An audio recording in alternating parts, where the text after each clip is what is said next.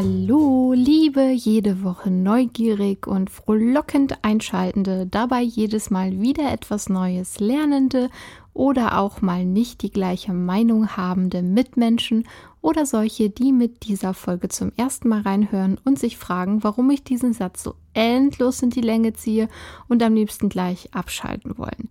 Denn so ein Quatsch, das braucht man doch echt nicht. Nein, nicht abschalten, du hast es gleich geschafft. Dieser lange Einleitungssatz gehört dazu. Ich begrüße euch zu einer neuen Folge des Animari Podcasts mit mir, Marike, eurer zertifizierten Hundetrainerin und Hunde- und Katzenverhaltensberaterin sowie Mitgründerin von Animari, der unkomplizierten und individuellen Hunde- und Katzenverhaltensberatungsplattform.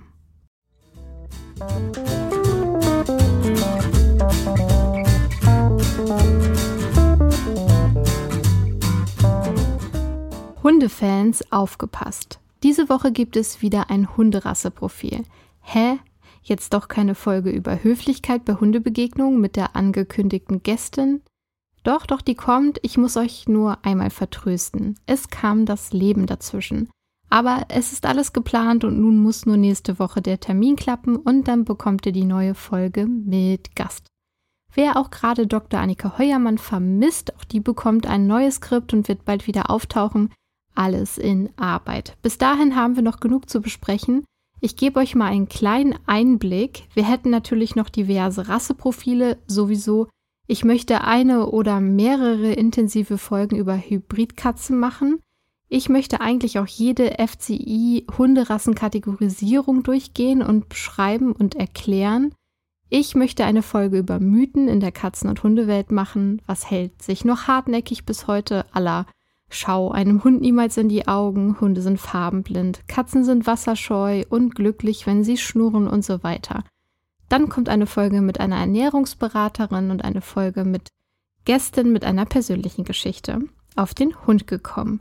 Die Herausforderungen, vielleicht auch Überforderungen und natürlich auch Glücksmomente. Ja, es steht viel an. Aber heute Hunderasseprofil.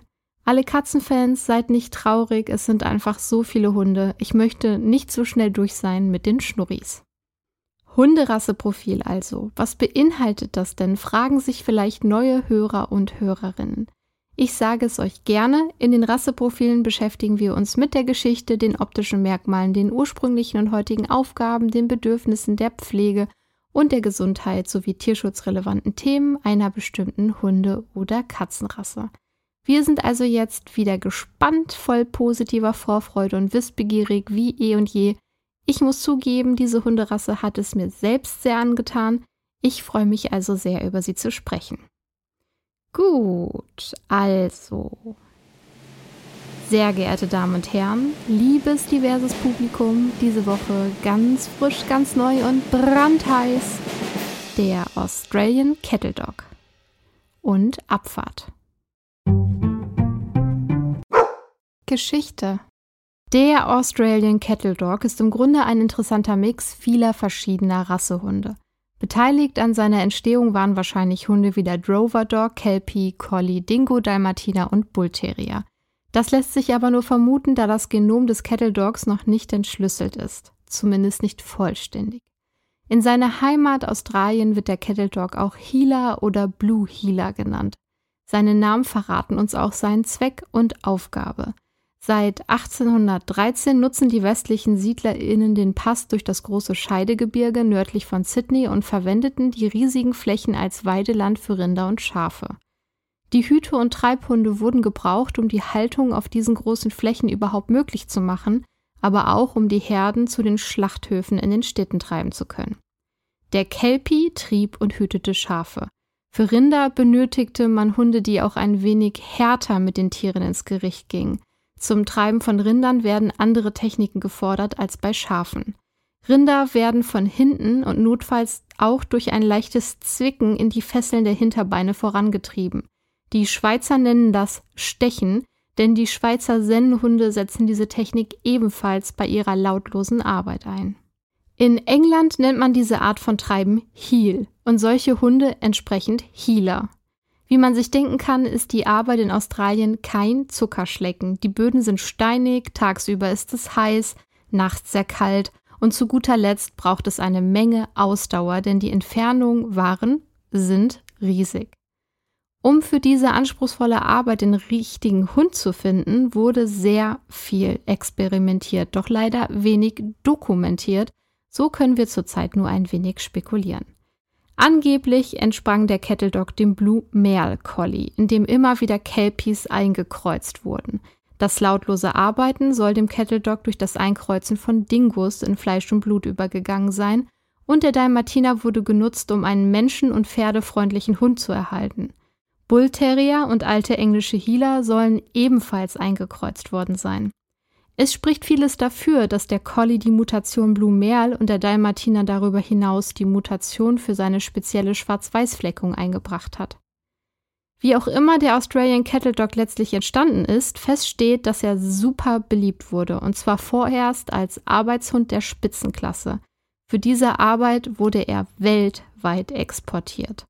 Erst sehr viel später wurde er als Rasse- und Begleithund durch die moderne Rassehundezucht entdeckt. 1963 wurde der offizielle Standard vom Australian National Kennel Club aufgestellt und 1972 erfolgte die Anerkennung durch die Fédération Cynologique Internationale, dem FCI, und 2001 wurde letztlich auch der Australian Cattle Dog Club Deutschland im VDH gegründet. Aufgaben wie schon in der Geschichte erwähnt und beschrieben, ist die Aufgabe seit seiner Entstehung immer das Hüten, aber vor allem das Treiben von Rinderherden gewesen. So, und jetzt mal schnell ein kleiner Dip in die Abgrenzung von Hütetreib- und Herdenschutzhunden. Da kann man schon verwirrt werden. Also Hütehunde, Herdenschutzhunde und Treibhunde haben alle unterschiedliche Aufgaben in Bezug auf die Arbeit mit Vieh.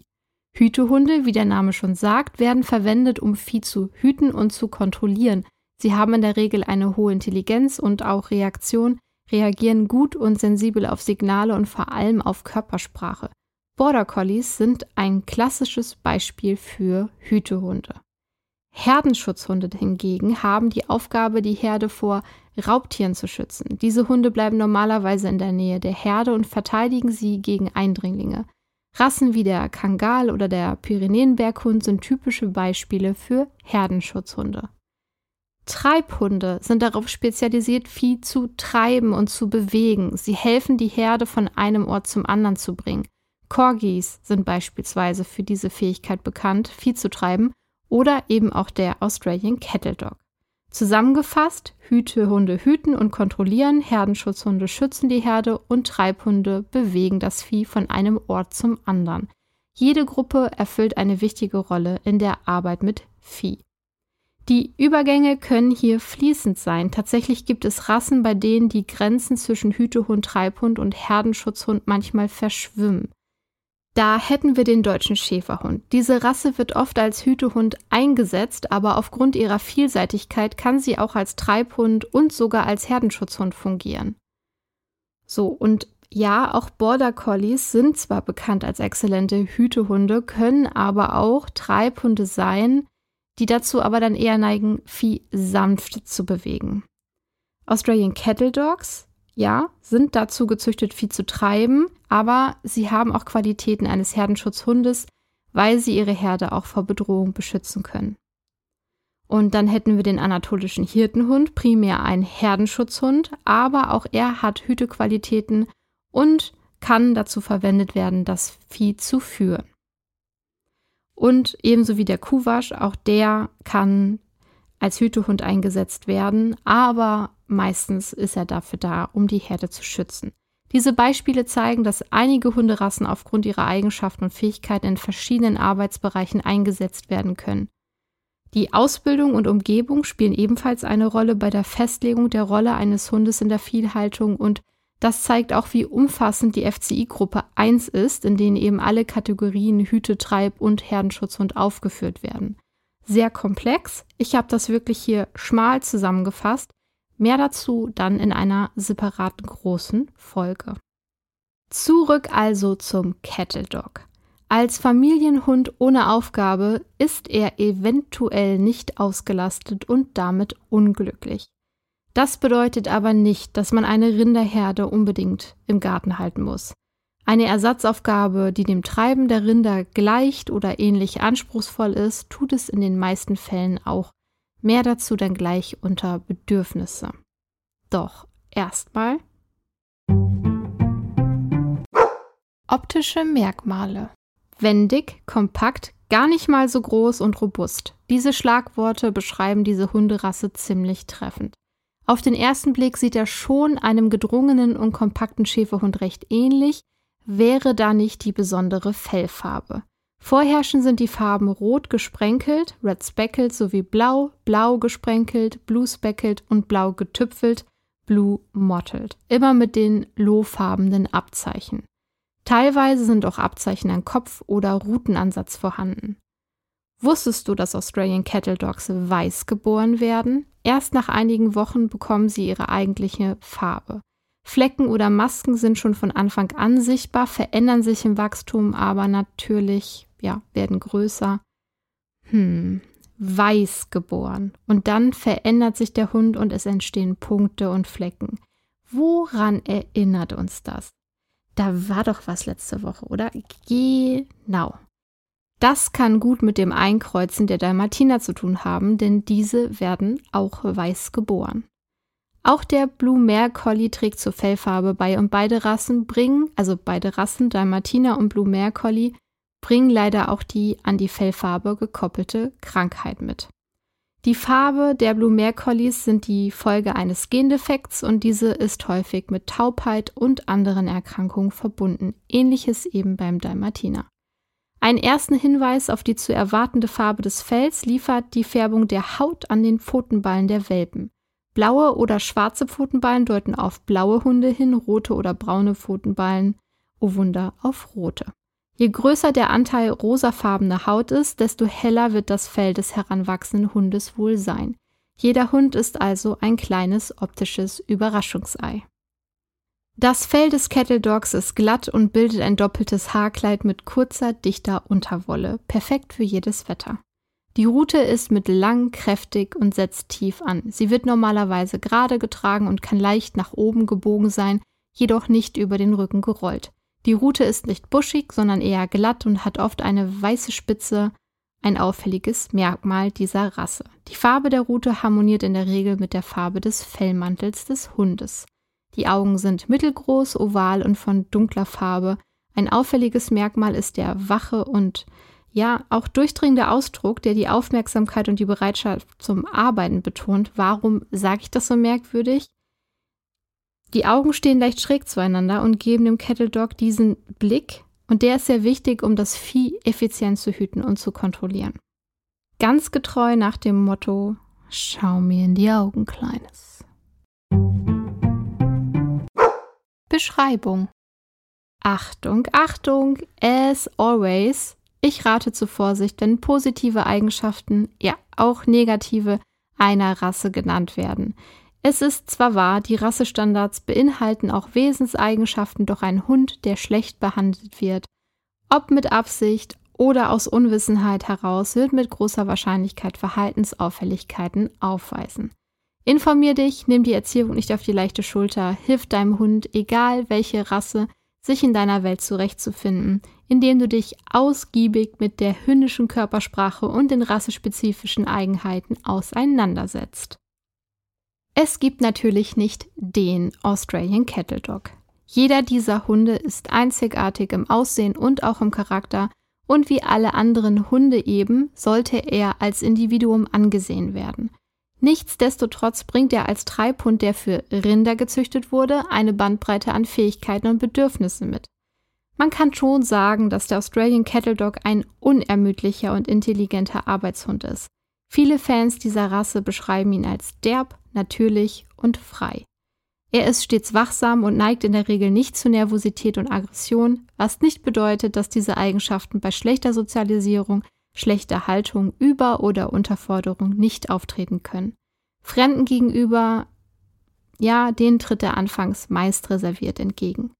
Der Australian Cattle Dog zeigt, wie viele andere Hunderassen auch, ein sehr, sehr breites Verhaltensspektrum. Während einige Tiere leicht führbar sind, bedarf es bei anderen einer guten Kenntnis der rassespezifischen Verhaltensweise, um ihnen überhaupt gerecht zu werden. Unsichere, unerfahrene oder inkonsequente Menschen sollten, ah, ja, sie sollten tatsächlich keinen Kettle Dog halten oder sehr viel Willen und Zeit mitbringen, viel zu lernen und mit dem Hund zusammenzuwachsen. Meist geht das aber nicht ohne fachkompetente Hilfe. Von seiner eher geringen Körpergröße darf man sich nicht täuschen lassen. Er ist sehr viel Hund. Mit einem regen Geist und einem agilen Wesen und einem hohen Bewegungsdrang. Menschen, die ihm mental nicht gewachsen sind, erscheint er deswegen schnell als anstrengend. Doch sein ausdrucksstarkes und direktes Wesen und die Tatsache, dass er in der Regel seine Bedürfnisse und Gefühle überdeutlich zum Ausdruck bringen kann, sind Eigenschaften, die sehr schätzenswert sind. Das finde ich zumindest. Die meisten der Cattle Dogs sind sehr willensstarke Individuen. Klar, denn in der Arbeit mit Rindern hat er seine Durchsetzungskraft auch noch gebraucht. Heute ist der Eigenwille nicht mehr erforderlich, wenn nicht sogar hinderlich als Leben in einer Menschenfamilie. Seine Vorfahren mussten oft eigene Entscheidungen treffen und natürlich wird man das auch in den meisten Cattle Dogs wiederfinden, auch das Infragestellen deiner Ideen und Signale könnte ihm im Blut liegen. Das solltest du ihm wirklich nicht übel nehmen. Bedürfnisse. Wie bei so vielen Arbeitshunden gilt auch hier, die über Generationen angezüchteten Verhaltensweisen können nicht weggezaubert werden, auch nicht mit der tollsten Erziehung, denn sie sind einfach Teil des Erbguts. So gehört nicht nur das körperliche harte Arbeiten zu einem Fundament des Kettle Dogs, sondern auch gewisse territoriale und soziale Motivationen bezogen auf seine Familie, Haus, Garten, Spazierweg und oder Auto. Deswegen ist es absolut notwendig, sich dieser Anlage bewusst zu sein, um Verständnis für das Agieren dieser Rasse aufbringen zu können.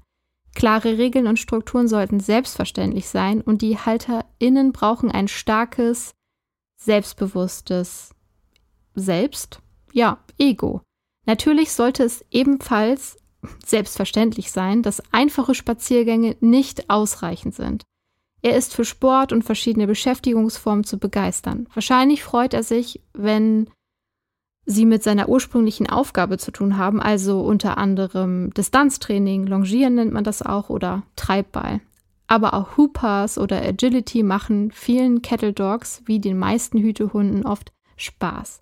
Denk aber daran, altersgemäß zu trainieren.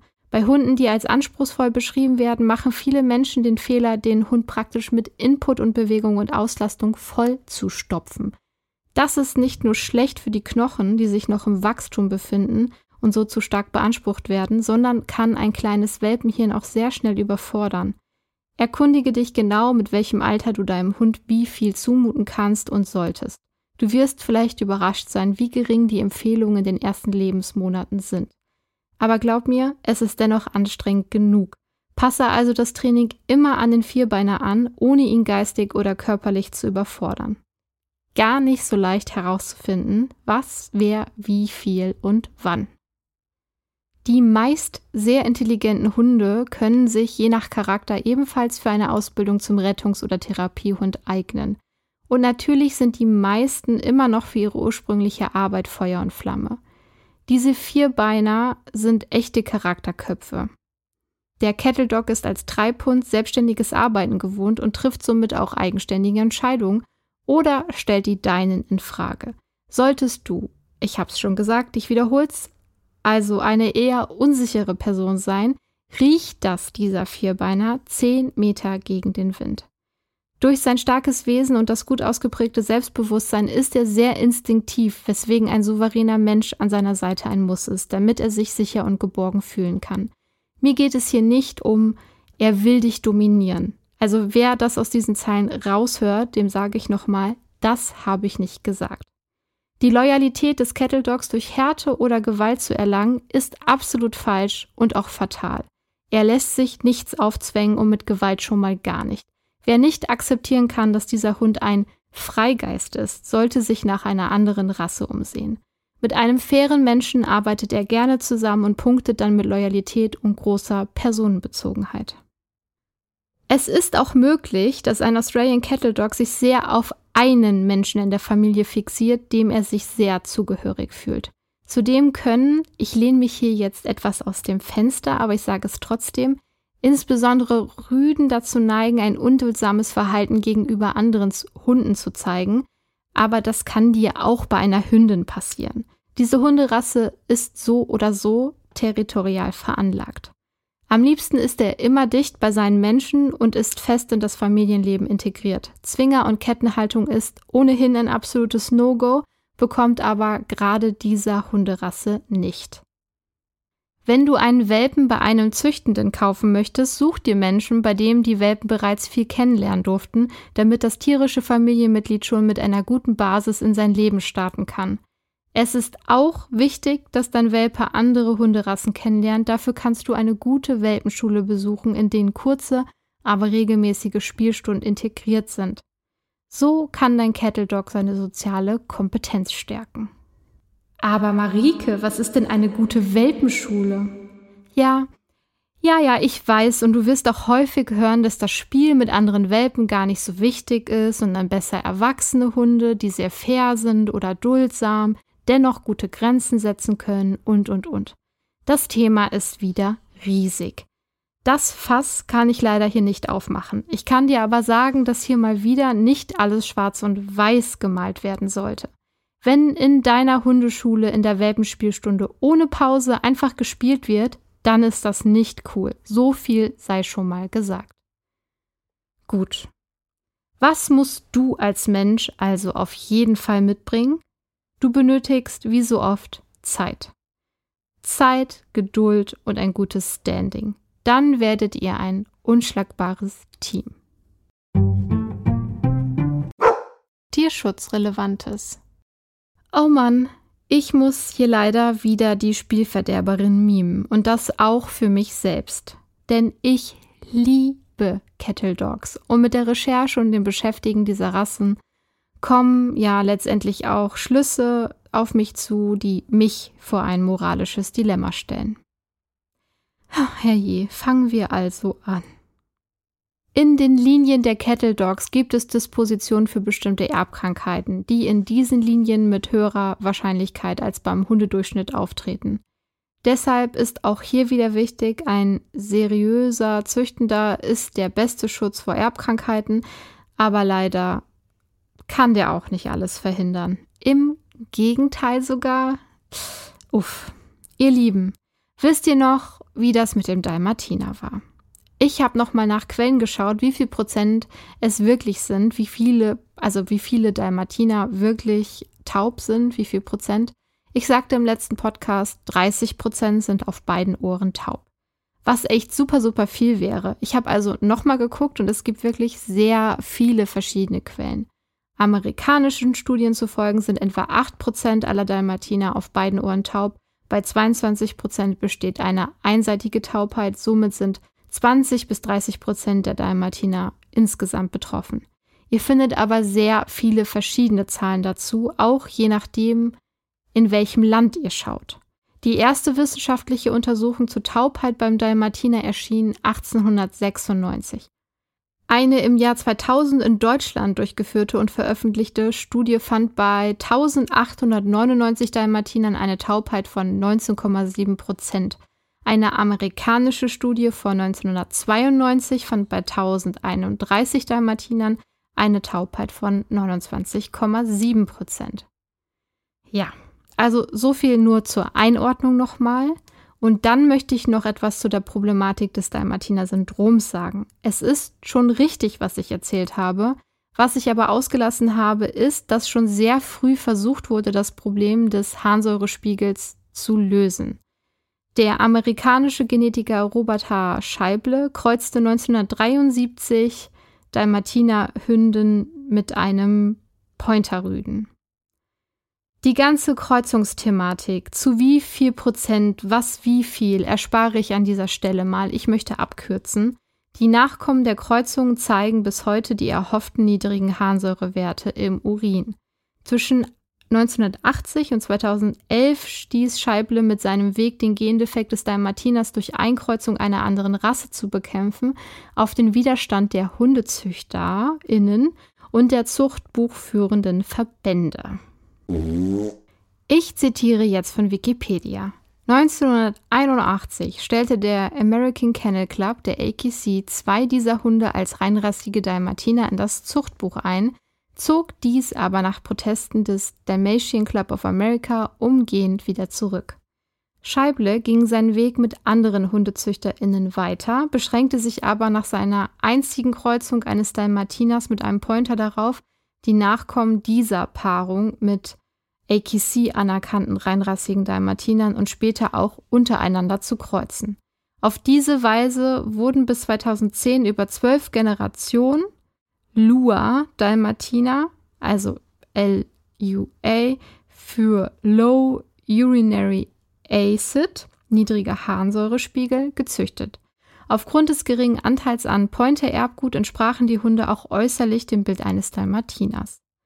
Trotz des inzwischen vorliegenden Gentests wurden diesen Hunden die Aufnahme in die Zuchtbücher des AKC verweigert. Sie konnten aber beim United Kennel Club, einem anderen amerikanischen Züchterverband, registriert werden. Meine Güte. Erst im Jahr 2011 lenkte der AKC auch auf Drängen des zuchtbuchführenden American Dalmatian Clubs ein, der erkannt hatte, dass dies der richtige Weg ist. Nun steht es den Züchtern und Züchterinnen frei, diese Dalmatiner in ihre Zucht aufzunehmen, also die Lua-Dalmatiner aufzunehmen. Der American Kennel Club, der britische Kennel Club und der vom FCI erkennen gegenseitig die Zuchtbucheintragungen mittlerweile an. Daher gilt diese Regelung weltweit für alle vom AKC registrierten Hunde und deren ebenfalls registrierten Nachkommen. Seit 2012 ist dieses amerikanische Zuchtprojekt auch FCI anerkannt. Wenn ich Zeit habe, werde ich diese Stelle auch nochmal in den Dalmatiner Podcast mit reinschneiden oder reinschneiden lassen. Bedeutet das nun, dass es gar nicht so ein großes Problem ist, die Zuchtthematik der Dalmatiner? Ö, nö. Beide Problematiken bleiben bestehen, die der Taubheit sowieso, die des Harnsäurespiegels je nach Züchtendem. Wie sind wir hier hingekommen? Ja, die Kettle Dogs. Wie kam ich jetzt von Kettle Dogs auf Dalmatiner? Naja, weil im Kettle Dog eben der Dalmatiner steckt sehr wahrscheinlich steckt und somit auch die Zuchtproblematik. Ungefähr jeder zehnte Australian Cattle Dog ist auf einem oder beiden Ohren taub. Das ist viel. Viel zu viel. Erbliche Taubheit tritt bei über 80 Hunderassen auf und manifestiert sich als angeborene sensorineurale Taubheit, auch als Congenital Deafness, CSD bekannt. Diese Form der Taubheit kann sowohl einseitig als auch beidseitig auftreten, wobei einseitige Taubheit oft übersehen wird. Die Krankheit resultiert auf dem Rückgang der Haarzellen in der Hörschnecke, was dazu führt, dass Geräusche nicht mehr erfasst und an das Gehirn weitergeleitet werden können. Es wird angenommen, dass die genetische Kodierung von weißer Fellfarbe und verschiedenen Farbmustern mit der Erkrankung verbunden sind, obwohl umfassende Analysen von Stammbäumen und molekulargenetische Untersuchungen den genauen Vererbungsweg bisher nicht sicher klären konnten. In einer Studie mit etwa 300 Australian Cattle Dogs zwischen 1986 und 2002 zeigte sich, dass 12,2 Prozent einseitig und 2,4 Prozent beidseitig taub waren. Bei Dalmatinern war der Anteil tauber Hunde insgesamt höher, wurde jedoch nur von weißen Bullterriern in Bezug auf einseitige Taubheit übertroffen. Eine spätere Auswertung von Daten zwischen 1996 und 2008 mit etwa 900 Australian Cattle Dogs bestätigte ähnliche Ergebnisse. Die Studien ergaben keinen klaren Zusammenhang zwischen Fellfarbe und Taubheit beim Australian Cattle Dog. Allerdings tritt die Erkrankung häufiger bei Hunden ohne Maske oder dunklen Pigmentflecken auf und kann bei Hündinnen häufiger als bei Rüden auftreten. Es gibt bisher keinen Gentest für die Erbanlage, aber die Diagnose kann bereits bei Welpen mit Hilfe der Hirnstaumaudiometrie gestellt werden, was es ermöglicht, taube Hunde sicher zu identifizieren. Ja, was soll ich denn da jetzt raten? Kaufe darum nur bei Züchtenden, die audiometrische Hörtests durchführen lassen? Da dieser Gendefekt mit der Farbe zusammenhängt, achte auf große Gesichtsmasken und Körperflecken. Mann, Mann, Mann, das ist doch alles Käse. Wie beim Dalmatiner, nur einmal mehr noch, weil ich diese Hunde selbst so faszinierend und toll finde, kann ich es so verstehen, wenn man davon nichts hören möchte. Wir Menschen haben diese Eigenschaft, dass wir was schön finden, faszinierend und etwas in uns auslöst, das wollen wir erhalten, das wollen wir haben. Ja, nicht unbedingt nur zum Haben, natürlich im besten Fall auch zum Arbeiten, ein tolles Leben ermöglichen, zum Lieben etc. Aber ich kann ja nicht sagen, Mops kaufen ist schwierig, weil absichtlich krank gezüchteter Hund und beim Dalmatiner oder Kettle Dog sage ich, ah, passt schon. Ja, jeder Mops hat eine zu kurze Schnauze, also jeder Mops, und nicht jeder Kettle Dog ist taub. Ich sehe schon den mini-fipsi-wipsi-Unterschied und die Falten beim Mops und der Körper, der teilweise zu kurz ist und, und, und. Ja, ja, jedoch jeder zehnte Kettle Dog hat einen Hörschaden. That goes not, wie eine gute Freundin sagen würde. Hallo Salome. So, nun stehen wir hier bedröppelt und die Vorstellung, mit unserem Kettle Dog über die Felder zu springen, ist zerplatzt. Aber ich sag euch jetzt was. Man muss sich keinen reinrassigen Hund kaufen. Durch die Zucht und den Profit, den die Menschen dadurch machen, sind häufig und auch in diesem Fall Quälereien verbunden. Man kann, darf, sollte die Zucht im Allgemeinen gründlich hinterfragen. Du und ich, wir können auch in Tierheimen im Tierschutz nach Australian Cattle Dogs suchen. Wir müssen nicht zwangsläufig eine Zucht unterstützen, wenn uns da die Moral und Ethik einen Strich durchmacht. Und ja, wir dürfen zu Menschen sagen, die sich einen Dalmatiner, einen weißen Bullterrier, einen Silber, einen Labrador, einen Merlehund sagen, schau dir das nochmal an, willst du das wirklich? Ich habe zum Beispiel, als ich Snorre ausgesucht habe, gedacht, dass nur Blue Merl ein Problem ist. Er ist übrigens nicht Blue Merl, aber das ist tatsächlich egal. Entschuldigt mich das, dass ich das nicht wusste? Nö, ich hätte da viel mehr recherchieren sollen. Nicht cool. Nun hat er ja keine Einschränkungen, ist super pigmentiert an den Ohren, ähm, am Kopf etc. Aber das war Glück, kein Verstand. Deswegen mag ich auch gar nicht die Moralkeule so doll rausholen. Ich will nur sensibilisieren. Und mich selbst auch. Ja, auch ein tauber Hund, ein blinder Hund, ein kranker Hund und natürlich auch Katze. Das sind alles Tiere, die genauso viel Liebe verdienen wie ein gesundes Tier, die genauso wertvoll sind, genauso ihre Päckchen mitbringen. Und wir müssen auch nicht in Mitleid zerfließen, das hilft nämlich gar nichts. Die tauben Hundis wissen nicht, wie es ist zu hören und sie leiden nicht in dem Sinne wie ein Hund unter Atemnot. Er hat eben andere Herausforderungen im Leben, die er kompensieren kann. Die kann er kompensieren. Ein Hund, der Atemnot hat, der kann das nicht kompensieren. Wenn es also aus welchen Gründen auch immer eben ein Australian Cattle Dog sein soll und somit ein Welpe von einem Züchtenden, dann achte immer darauf, Züchtende zu finden, die bereit sind, die ihre Tiere und Anlagen jederzeit zu zeigen Außerdem möchte ein Züchtender, der seine Tiere liebt, von dir als zukünftigen Halter, zukünftige Halterin viele Informationen haben und das ist auch gut so. Auf gar keinen Fall solltest du einen Welpen von TierhändlerInnen oder aus dem Kofferraum allgemein ja, äh, herauskaufen, denn damit unterstützt du die Machenschaften krimineller HundehändlerInnen und deren grausame Tierquälerei. Ich verstehe schon, dass nicht für jeden Menschen ein Hund aus dem Tierschutz das Richtige ist. Das verstehe ich, das ist auch okay. Ja, was möchte ich denn jetzt eigentlich sagen? Ich glaube, ich möchte sagen, denkt einfach einmal mehr drüber nach und recherchiert auch gerne nochmal selber in das Thema herein und ja, geht damit nicht leichtfertig um, nur weil etwas schön aussieht oder ja, wie gesagt, ich finde sie auch wunderschön. Ich finde sie toll. Und uff, so viele schwierige Informationen. Zumindest eben für manche. Das fühlt sich nicht so gut an, oder? Also, dann lass uns doch drüber sprechen, was du tun kannst. Du kannst deine Entscheidung versuchen, sorgsam zu treffen. Sorgsam und wohl überlegt. Schließlich geht es hier um eine große Verantwortung für einige Jahre. Das bedeutet, wenn du mit dem Gedanken spielst oder den riesigen Wunsch in dir trägst, ein Hunde- oder auch Katzenherzchen zu retten, zu kaufen, zu adoptieren, in die Familie aufzunehmen, dann hol dir doch Beratungshilfe ins Haus. Häufig kommen Argumente, ich hatte schon immer Hunde, ich brauche das nicht. Nun, wenn du dich in den letzten 20 Jahren nicht ständig weitergebildet hast, hast du auch einiges verpasst in der Hunde- und Katzenverhaltensforschung. Dinge, die früher normal waren, sind einfach nicht mehr up-to-date, nicht mehr richtig, nicht mehr okay und auch nicht mehr fair gegenüber den Tieren, die sich darauf verlassen müssen, dass du alles tust, damit es ihnen gut geht. Du kannst dich also vor Ort an eine Hunde, einen Hundetrainer, eine Hundetrainerin wenden, an einen Verhaltensberater, eine Verhaltensberaterin oder aber natürlich auch direkt an mich. Ha. Werbung.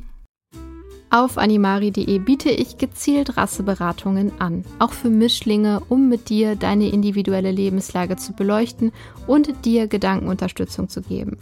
Ich hätte das bei meinem ersten Hund wirklich sehr gebraucht, auch wenn ich überzeugt war, ich wüsste, was ich tue. Manchmal macht einem der Wunsch nach ein paar Pfötchen im Haus blind für die Realität. Mir selbst ist das eben auch passiert. Deswegen kann ich das auch sehr, sehr gut verstehen und gehe selbstverständlich vorurteilsfrei in unser Gespräch. Weder ist es mir ein Anliegen, dir etwas auszureden, noch dir etwas einzureden. Ich möchte dich unterstützen. Du kannst auch eine Telefonberatung bei mir buchen, bei der wir uns erstmal kennenlernen und unterhalten können. Manchmal muss man eben einfach drüber reden. Ich begleite dich auch mehrere Wochen bei derzeitigen Herausforderungen mit deinem Vierpfotenbegleiter oder aber du möchtest jemanden an deiner Seite haben, wenn dein Wauzbert oder deine Schnurri bei dir einzieht. Prävention ist auch häufig eine gute Idee. Das alles kannst du bekommen auf animari.de. Deine unkomplizierte und individuelle Hunde- und Katzenverhaltensberatung, digital oder telefonisch, immer dabei oder auch ganz persönlich. Ich begleite dich nämlich auch zu dem Züchtenden deiner Wahl, zum Tierheim, zur Pflegestelle. Schreib mir einfach dafür eine Mail und wir besprechen, was möglich ist. Ich freue mich auf dich, so oder so. Puh, jetzt haben wir sehr viel über Probleme gesprochen und uns diese wunderbare Rasse ja, kaputt geredet? Nee. Einigermaßen realistisch vor Augen geführt.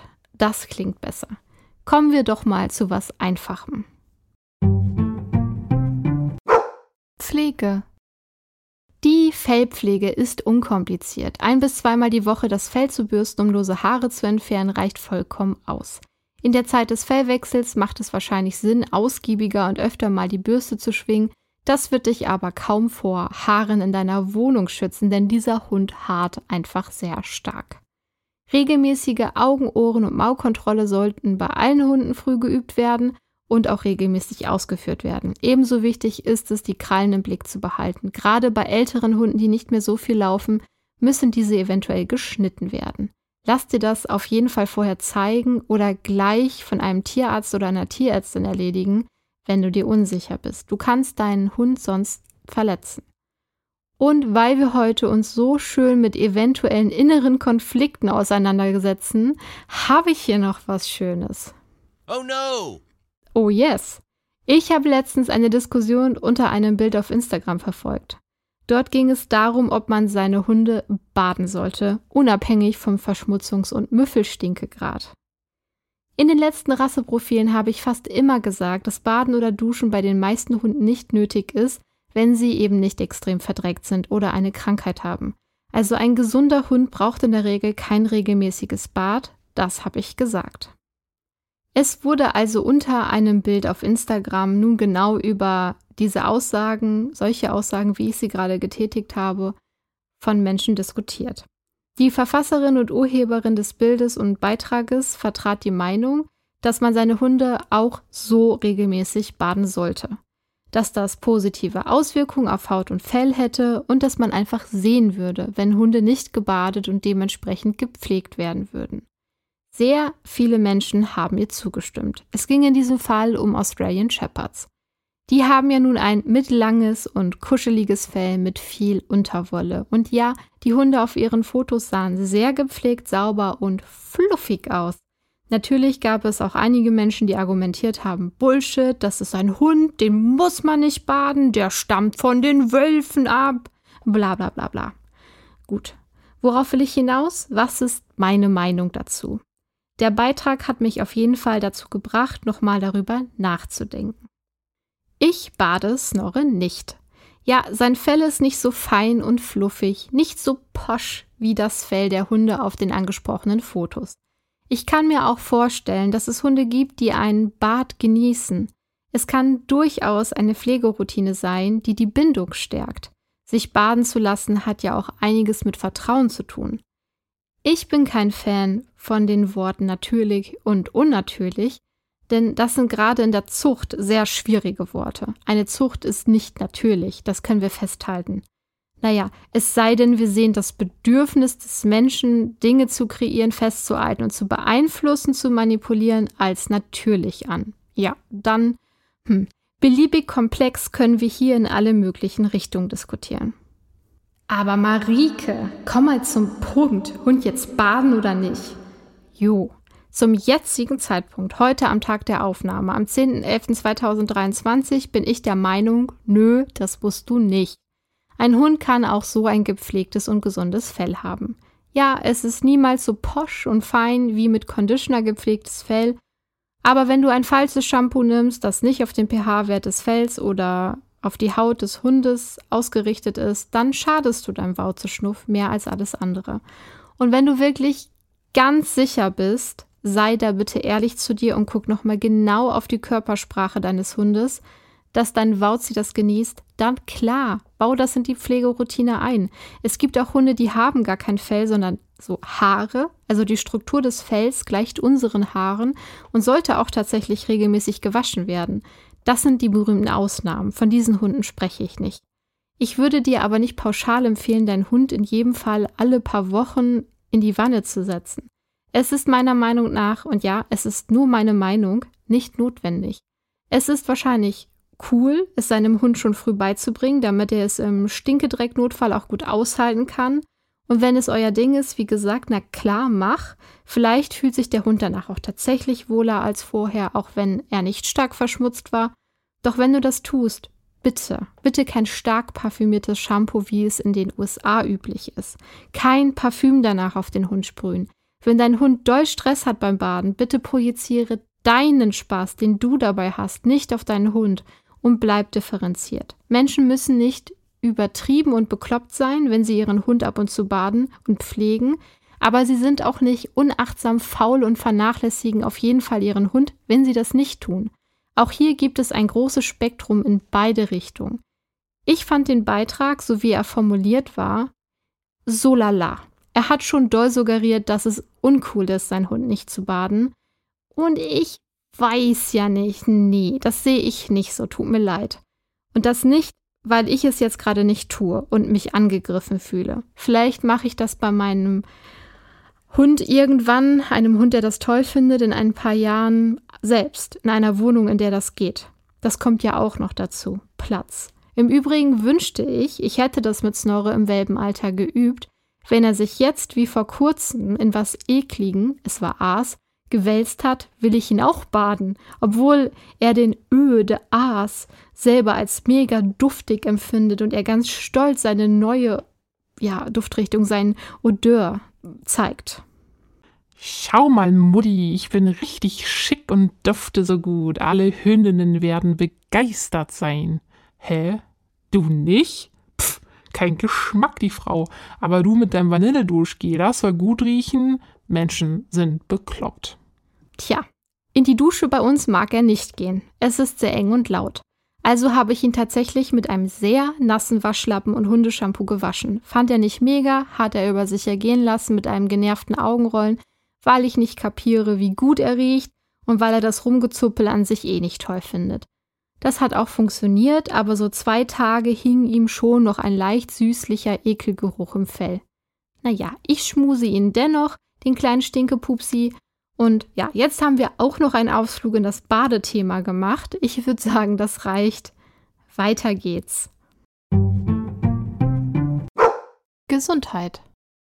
Im Allgemeinen ist der Australian Cattle Dog ein robuster und gesunder Hund. Oh, das klingt nach einem Aber. Ja, aber hat man ja schon bei dem Punkt Tierschutz Relevantes gehört. Aber. Ja, leider ist die Rasse von erblichen Erblindungen, die sich im Laufe des Lebens auch bei alten Hunden noch entwickeln kann, und eben von der angeborenen Taubheit überdurchschnittlich stark betroffen. Ja, habe ich schon gesagt, sage ich nochmal, dreist einfach. Auch die Augen dieser Rasse können beeinträchtigt sein. Durch die generalisierte progressive Retina-Atrophie, die GPRA, ist ein unheilbares fortschreites Absterben der Netzhaut möglich mit der Folge der Blindheit. Auch eine Linsenluxation ist eine häufige Krankheit, bei der die Augenlinse sich in die vordere Augenkammer verlagert. Oh, meine Augen fangen sofort an zu tränen bei dem Gedanken. Unbehandelt kann es dadurch zum grauen Star und zur Erblindung des Vierbeiners kommen. Die Krankheit kann via Gentest ausgeschlossen werden. Zu den bei dem Australian Cattle Dog noch vererbbaren Krankheiten gehören des Weiteren die Wirbelsäulenerkrankung Spondylose sowie Skeletthyperostose.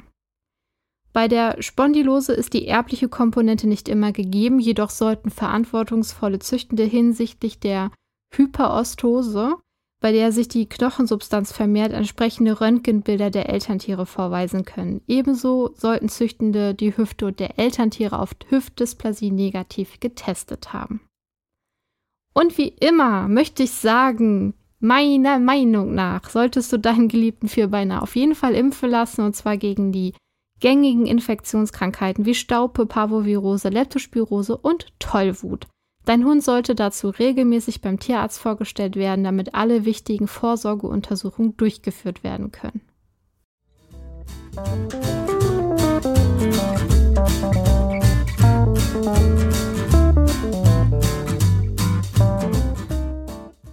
Und damit sind wir auch schon wieder am Ende angelangt.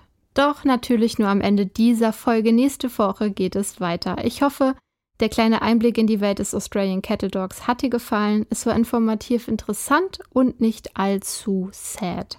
Ich werde erstmal gleich in mein Kissen weinen. Eure Anregungen, Kritik und Wünsche sind willkommen und die könnt ihr entrichten, indem ihr eine Mail schreibt an podcast.animari.de oder ihr versucht es auf Instagram oder Facebook, da findet ihr mich unter animari-official. Denkt daran, eine Bewertung dazulassen bei dem Streamingdienst, bei dem ihr hört und den Podcast mit den Menschen zu teilen, von denen ihr glaubt, er könnte ihnen gefallen. Damit helft ihr mir sichtbar zu bleiben bzw. überhaupt zu werden.